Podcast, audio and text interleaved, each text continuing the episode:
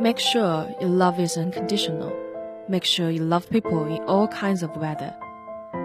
Or else, what is the use if you love a person only when he's good or she's nice? When I need the people most, that's when they leave me. All the time. So please, I hope you won't be like that. We always have to consider the other party, your companion's situation and mood. Maybe he's in difficulty right now. That's why his mood is not so sweet. Maybe she has so much work to do and so many headaches, so she can't be so darling like usual. That time is the time when we need to show our most noble quality the way we want ourselves to be. It's not that if you're sweet to that person, then he will love you more. Maybe he will, maybe he won't.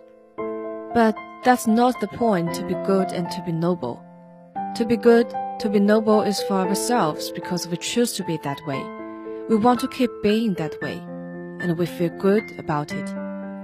It's not because, okay, now he needs me more. If I show more sympathy, then our love will be stronger. It's not even to be considered.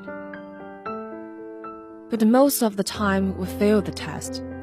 When people are in most difficulty, we just leave them, or we're cold and indifferent. Oh, you're not nice to me. All right, all right. You'll come and need me soon. Of course they will, when they're in a better mood, when everything goes better. Of course they will come around. But then it's too late. Then it is not love anymore. It's just a need for each other. That's different. Because you are used to each other and you need each other sometimes out of habit, out of convenience, out of financial security reasons, anything.